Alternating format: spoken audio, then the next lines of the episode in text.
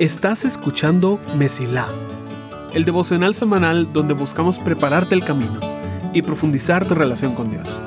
Soy tu anfitrión, Luigi González, y te quiero dar la bienvenida.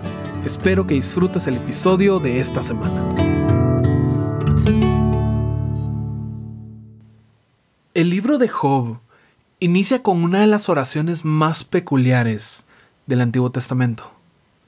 En medio, literalmente en medio de una colección de libros que nos muestran cómo el ser humano no es perfecto y cómo no puede llegar a cumplir con todos los requisitos para ser santo, donde vemos a personas caer una y otra vez en pecado y estar en necesidad de un Salvador, Job empieza con lo siguiente.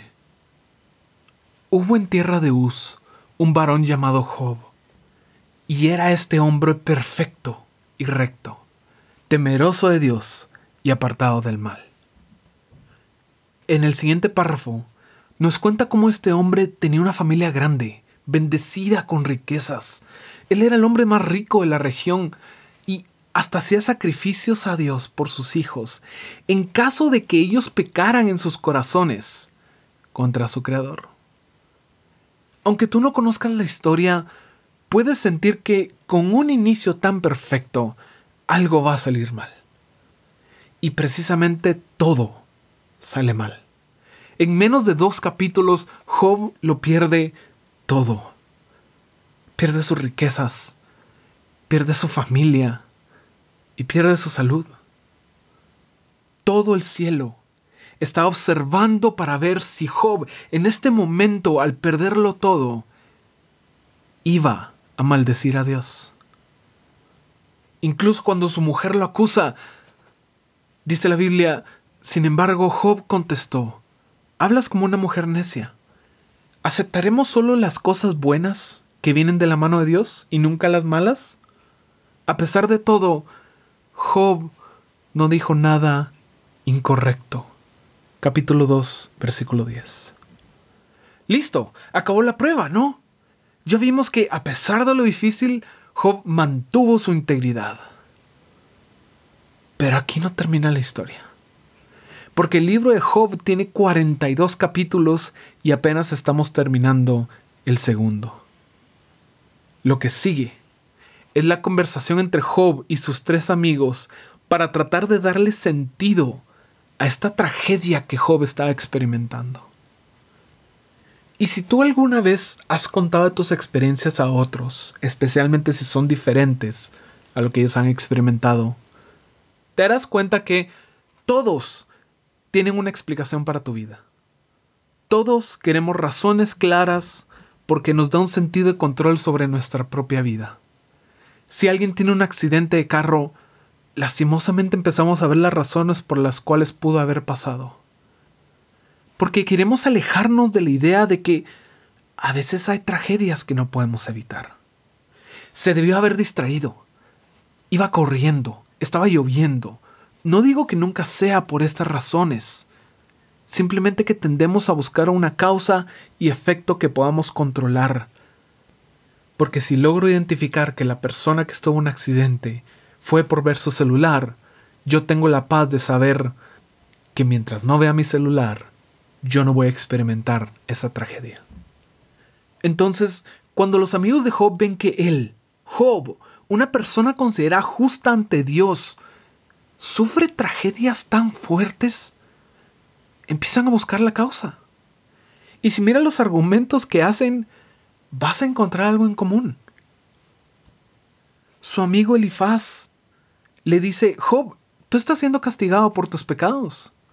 Si estás sufriendo es porque algo hiciste mal. Dios hace que los justos prosperen y que los malvados sufran, por lo tanto, si tú estás sufriendo y no podemos ver que hiciste algo malo, de seguro debes tener un pecado escondido que ni siquiera tú conoces. Es un argumento muy fácil de hacer, porque le niegas a la persona la posibilidad de refutar. Pero aún así, Job dice, no, yo soy inocente. Bildad le dice a Job, mira, esto es una prueba. y al final vas a recibir una gran recompensa. Esta pérdida es una oportunidad para crecer. Solo tienes que arrepentirte de lo que hayas hecho mal, porque todos sabemos que tu prosperidad material está conectada con tu fe. Un argumento muy fácil de hacer cuando sí concuerda con la realidad. Job insiste que está siendo tratado injustamente y que él puede ver que a veces los injustos prosperan y que los justos a veces sufren. Su amigo Sofar le dice, Job, tú tienes que estar agradecido. Incluso por esto que has recibido, porque tú te merecías mucho peor de lo que te pasó.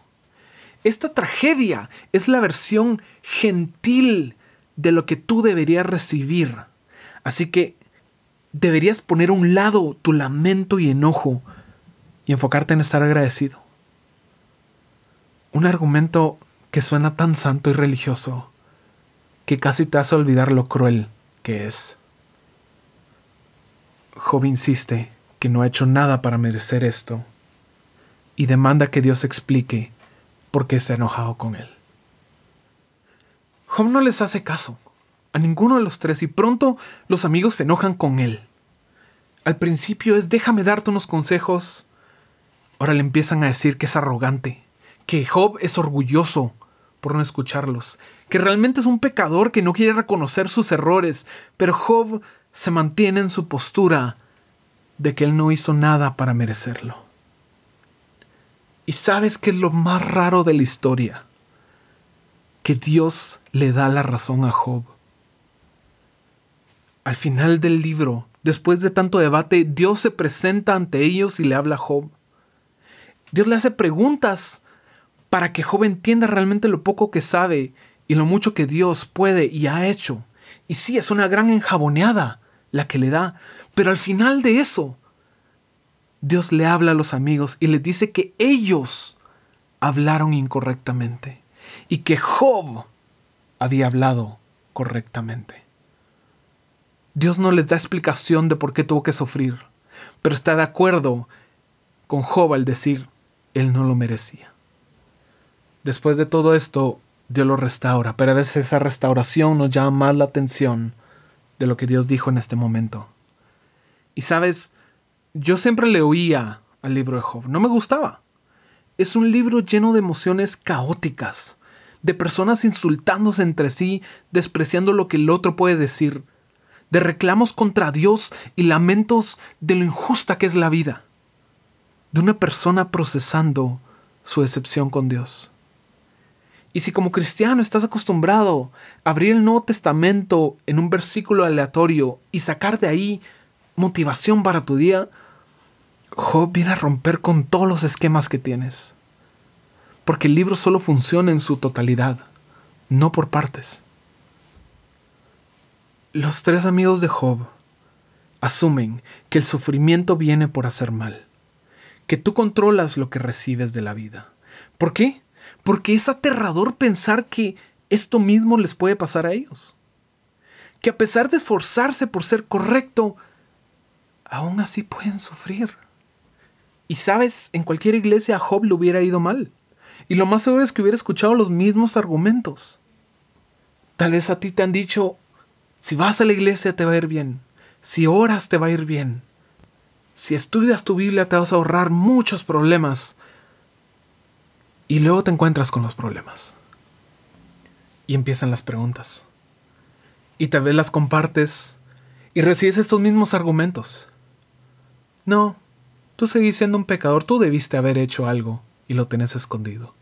No, esta simplemente es una lección que tienes que aprender. El momento que la aprendas, ¡pum!, todo se va a arreglar. No, tú tienes que estar agradecido por lo que Dios te dé. Tú no tienes derecho a alegar o pedir. Y tal vez esa búsqueda por respuestas ha llegado a agarrar la connotación de es arrogante, ese es necio, ese es orgulloso. Pero al final de la historia, Job no solo encuentra validación, sino que una respuesta a su pregunta. Job cree que Dios está enojado con él, pero no entiende por qué.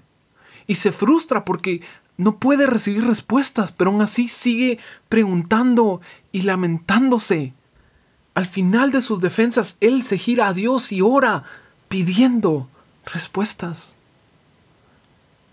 A menudo se nos enseña que debemos escuchar consejos, pero pocas veces se nos enseña a discernir un buen consejo de un mal consejo. Pocas veces entendemos que no todo consejo aplica, y solo porque suena bíblico no significa que sea la verdad. A pesar de todo, Job seguía preguntando a Dios, ¿por qué? Tenía entendido que eras justo y que si yo me portaba bien, yo iba a prosperar. ¿Por qué sufro? Y muchas personas tienen la misma pregunta con experiencias similares y es tan tentador quedarte con explicaciones populares. Algo malo debí haber hecho, algún pecado escondido debo de tener. Ha de ser una prueba para mi fe. Y se pierden el ejemplo tan importante y poderoso de Job que fue y le preguntó a Dios. ¿Por qué? No te quedes con explicaciones populares para tus problemas particulares, cuando puedes ir con el único que tiene todas las respuestas. Ah, no, es que yo voy a investigar lo que dice tal teólogo, pastor o predicador. No, esas son las explicaciones populares. Ora, pregunta, preséntate delante de Dios porque tú tienes algo que Job no tuvo. Mira lo que él dice. Dice, si tan solo hubiera un mediador entre nosotros alguien que pudiera acercarnos el uno al otro. Ese mediador podría hacer que Dios dejara de golpearme y ya no viviera aterrorizado de su castigo. Entonces podría hablar con Él sin temor, pero no puedo lograrlo por mis propias fuerzas. Job 9, versículos 33 al 35. ¿Entiendes que ese mediador es Jesús? ¿Que ahora tú sí puedes hablar con Dios sin temor? En lugar de ver lo que dicen las personas? ¿Que tú tienes un abogado en el cielo? ¿Que Dios está esperando a que le preguntes para tener una conversación? No, Luigi, es que, ¿cómo le voy a hablar yo a Dios? mejor voy a escuchar un mensaje, voy a buscar sermones. Y un ejemplo que me viene a la mente es de alguien que se enferma, pero no va al doctor, sino que pone sus síntomas en Google para tratar de aliviarlos. Mira lo que dice Pablo en Colosenses. Dice, pero ahora Él los reconcilió consigo, mediante la muerte de Cristo en su cuerpo físico. Como resultado los ha trasladado a su propia presencia. Y ahora ustedes son santos, libres de culpa, y pueden presentarse delante de Él sin ninguna falta. Colosenses 1:22. Puedes ir con el doctor a ver cuál es el problema pero prefieres quedarte en casa a buscar en Google. Y eso incluso no es tan acertado. ¿Sabes cómo se siente esta situación de personas que no quieren preguntarle a Dios? Te están ofreciendo una consulta gratis, todo pagado. Te van a dar la medicina gratis también, te la van a llevar a tu casa. Te llevaron de gratis a la oficina del doctor para que te puedan revisar y puedan hablar sobre tu enfermedad. ¿Y qué haces tú? Tú fuiste y te encierras en el baño para preguntarle a Google qué tienes. ¿Te suena divertido? Realmente no lo es porque esta es la relación que muchos tienen con Dios. Dios les ha preparado todo para que tengan acceso, pero ellos se niegan a entrar. No, ¿cómo yo le voy a preguntar a Dios? Eso es arrogante. Y la verdad es que Dios está tan interesado en que le preguntes. En que tú te animes a hablarle. A llevar tu caso delante de Él. A hacer lo mismo que hizo Job y causó que otros lo llamaran como orgulloso. No te digo que no escuches a otros. No te digo que dejes de escuchar mensajes. Porque vas a encontrar sabiduría en los consejos de otros. Pero salvación solo en la palabra de Dios. No lo intercambies. Todo se te ha preparado. Solo tienes que tener una conversación honesta con tu Creador que ya te ha perdonado. Si eso es tener orgullo, si pedir lo que Dios ha prometido es llamado orgullo, quiero ser la persona más orgullosa en este planeta. Deseo que descubras el acceso que ya tienes a Dios y que tu camino se mantenga siempre despejado. Gracias por escuchar. Si este episodio fue de bendición para ti, puedes ayudarnos a crecer al compartir el devocional en redes y enviándolo a las personas que sientes que necesitan escucharlo. Gracias por ser parte de Messi